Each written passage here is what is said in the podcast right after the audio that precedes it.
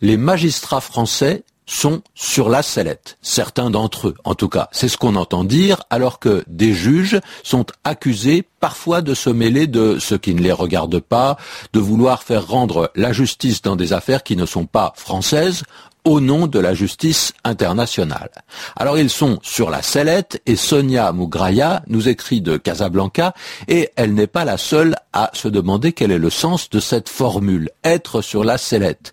Eh bien, cela veut dire que non seulement on est accusé, mais qu'on est mis dans une position, presque dans une obligation de répondre à des accusations ou à des questions. Et ici, l'expression est utilisée de façon indirecte. Les juges français ne sont pas personnellement obligés de répondre, ni de répondre tout de suite, hein.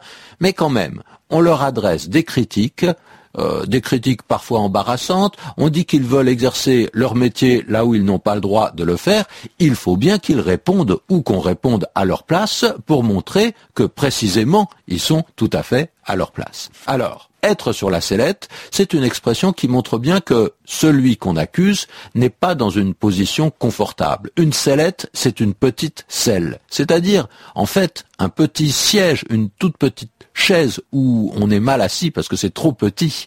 C'était le nom d'une chaise très basse où, il y a quelques siècles, on faisait asseoir les accusés quand on les interrogeait.